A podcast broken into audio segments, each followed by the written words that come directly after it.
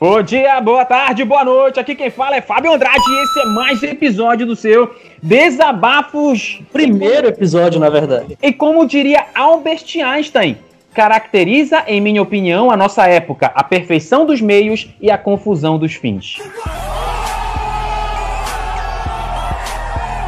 Ô, Mike, o que, que tá acontecendo contigo, velho? É, meu amigo, é esse. Se não for pra lacrar, eu nem venho. E aí, galera, aqui quem fala é Pedro Andrade. E eu nem sei o que dizer depois dessa frase. Ficou ah, difícil. Ah, tu mesmo, não, vamos parada. Então, hoje vamos falar sobre dízimos e ofertas. Não, na verdade, vamos dar só um, uma, uma ideia ali de dízimo, porque seria até bom, em um outro momento, fazer um episódio pegando questões mais, mais cascudas, né? Mas vamos falar um pouquinho sobre dízimo. Pedro, o que é dízimo para você, que é um arminiano?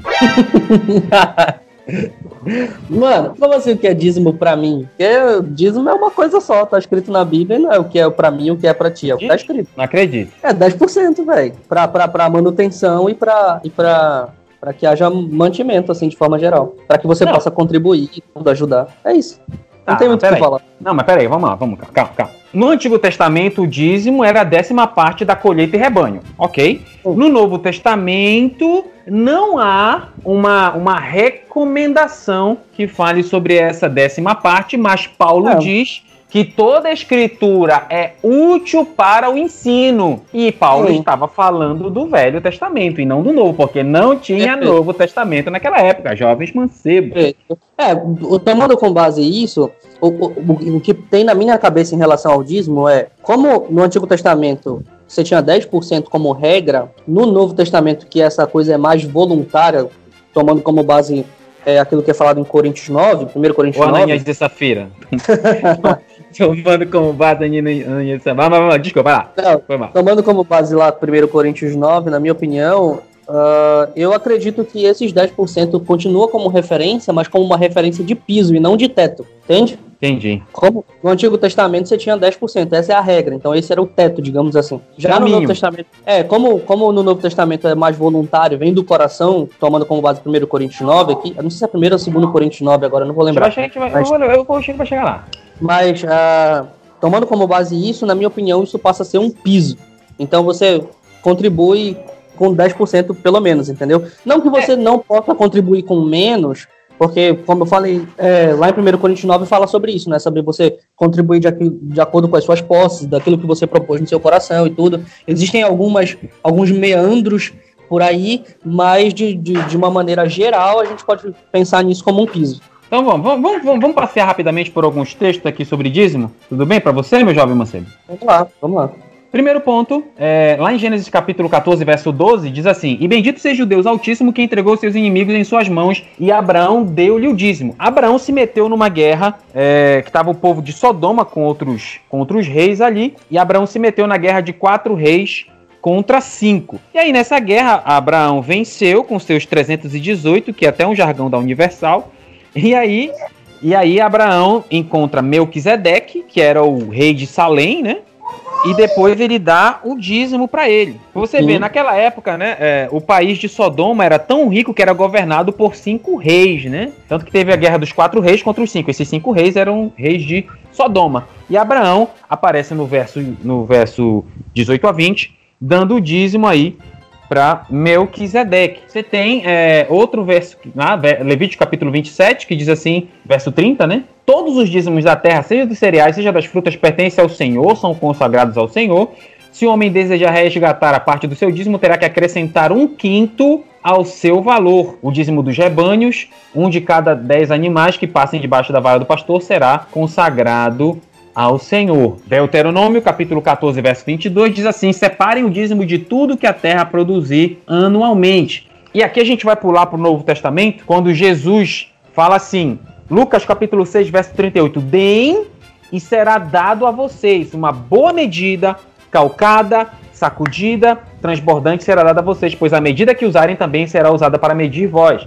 E aí já começa a falar daquela parte que o Pedro estava falando sobre é, dar o melhor. Eu estava eu tava tendo um debate aqui com, com o Pedro, um tempo atrás, e é, esse debate que inspirou esse primeiro pocket.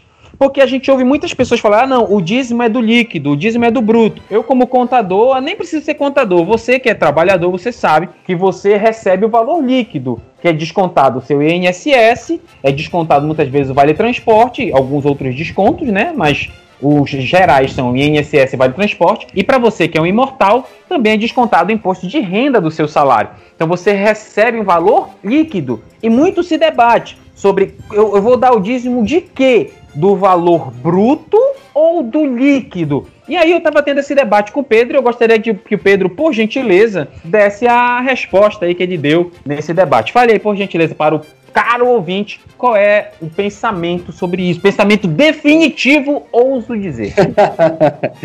Primeiro, que quem pessoal que está ouvindo aí que tem suas próprias empresas, é até estranho falar sobre isso, porque o cara vai. Uh, não tem essa, essa história de bruto e líquido para quem tem empresa. Tem a arrecadação e tem o que sobra, né? Então, Exato. como é o meu caso, né? Aquilo que entra aqui para mim, aqui na empresa, é o tanto que tira do meu dízimo, certo? Mas é. vamos lá. Uh, fazendo uma, um pouco do, do, do que eu falei pro Fábio aqui no nosso debate, o que acontece?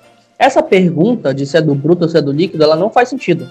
Ela não tem sentido algum. Por quê? Porque Novamente, voltando para 1 Coríntios ou 2 Coríntios, capítulo 9, eu não vou lembrar isso agora aqui. Inclusive, eu posso até confirmar enquanto eu vou falando. O que acontece? Uh, deixa eu abrir aqui, senão eu não vou conseguir falar. E 1 Coríntios 9. Tomando como base aqui esse texto de 1 ou 2 Coríntios 9, que eu não, não tô lembrando agora. Cada um assim, dê conforme determinou conforme em seu coração, não com pesar ou por obrigação, porque Deus ama quem dá com alegria. Esse? Perfeitamente, exatamente. Segunda é Coríntios, capítulo 9, verso 7, jovem mancebo. E não precisa, não precisa nem de Bíblia, que o cara tem tudo guardado no coração para não pecar contra ah, Deus. Deixa da sua graça. Então, o que acontece? Tomando com base esse versículo, você vai fazer aquilo conforme você propôs no seu coração, para dar o seu melhor, certo? Então, quando a gente faz as coisas para Deus, a gente tem que fazer aquilo que é o melhor que a gente pode fazer, segundo as nossas possibilidades, entendeu? Então, qual é a sua possibilidade de fazer o melhor para Deus? É tirar do bruto ou tirar do líquido? Pronto, tá aí a sua resposta. Não faz sentido fazer essa pergunta, entendeu? É a possibilidade que você tem de fazer o melhor para Deus.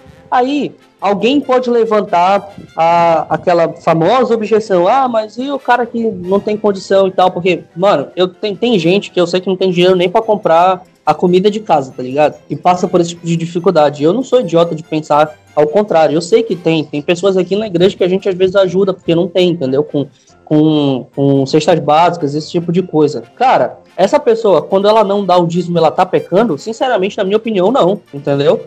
Porque, novamente, conforme proposto do seu coração e segundo as suas posses, entendeu? Se a pessoa não, tem, não, não tá conseguindo nem botar comida dentro da própria casa, velho, sinceramente, eu não acho que Deus vai mandar essa pessoa pro inferno porque ela não deu dízimo. Não, eu, eu, eu, eu, eu, discordo um pouco, porque eu acho o seguinte, para mim, tá? Para mim, para mim, dízimo muitas vezes é até um, um, ato de, de fidelidade e tal, ok, mas um ato de fé. Então, se a pessoa não tem aquela viúva pobre que depositou lá, na, lá na, no gasofilácio, ela deu tudo o que ela tinha, cara. Eu tenho certeza que Deus honra esse tipo de coisa, mas aí isso, a gente não vai estender muito esse debate, que a gente tem que fazer até um podcast maior sobre isso. Mas pode falar, termine uhum. aí. Pois é, então, na minha opinião, funciona dessa maneira. Por quê? Primeiro, eu não, eu não enxergo o, o, dízimo, o dízimo em si como uma regra fechada como era no Antigo Testamento, eu não enxergo isso como uma obrigatoriedade da mesma maneira como era no Antigo Testamento. O que eu enxergo é a voluntariedade que aquele crente que foi real, realmente regenerado sempre vai ter,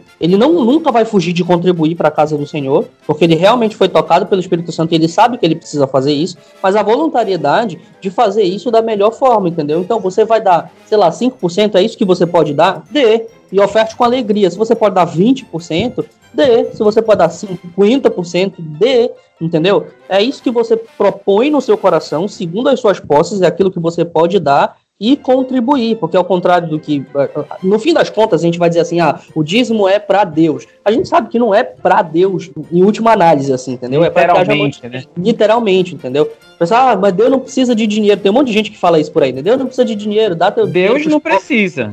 Não, Deus não precisa, mas a obra precisa. Exatamente, entendeu? O pastor que tá lá uh, batalhando. Porque tem, tem, eu costumo dizer que pastor é que nem, que nem jogador de futebol. Entendeu? É que nem eu tenho meia dúzia de jogadores de futebol, meia dúzia, uma dúzia de jogadores de futebol que ganha milhões, mas o resto tá tudo ferrado, tá entendendo? Sei é a mesma é. coisa. Na minha opinião, sempre funcionou desse jeito. Então, tem que ter o sustento pro cara que tá lá o tempo todo cuidando das ovelhas e tudo. Tem que ter o, o, o, a parte de ação social da igreja, que toda igreja devia fazer. Se não faz, tá errada, tá em pecado, a igreja devia fazer, entendeu? Esse tipo de, de, de coisa, do cuidado com o pobre, com a viúva, com todo mundo, nesse sentido, que é bíblico falar, isso tudo vem de onde? Do dízimo, entendeu? Então, se você sabe que é para isso que você está fazendo, você vai fazer o seu melhor. Na minha opinião, essa pergunta de se é do, do bruto ou do líquido não faz o mínimo sentido por causa disso. Ok, e para finalizar esse DDC Pocket, eu quero só ler um texto, Mateus 23, 23, que diz assim: Ai de vocês, mestres da lei, fariseus hipócritas, vocês dão o dízimo da hortelã, do entre da cominho, mas têm negligenciado os preceitos mais importantes da lei: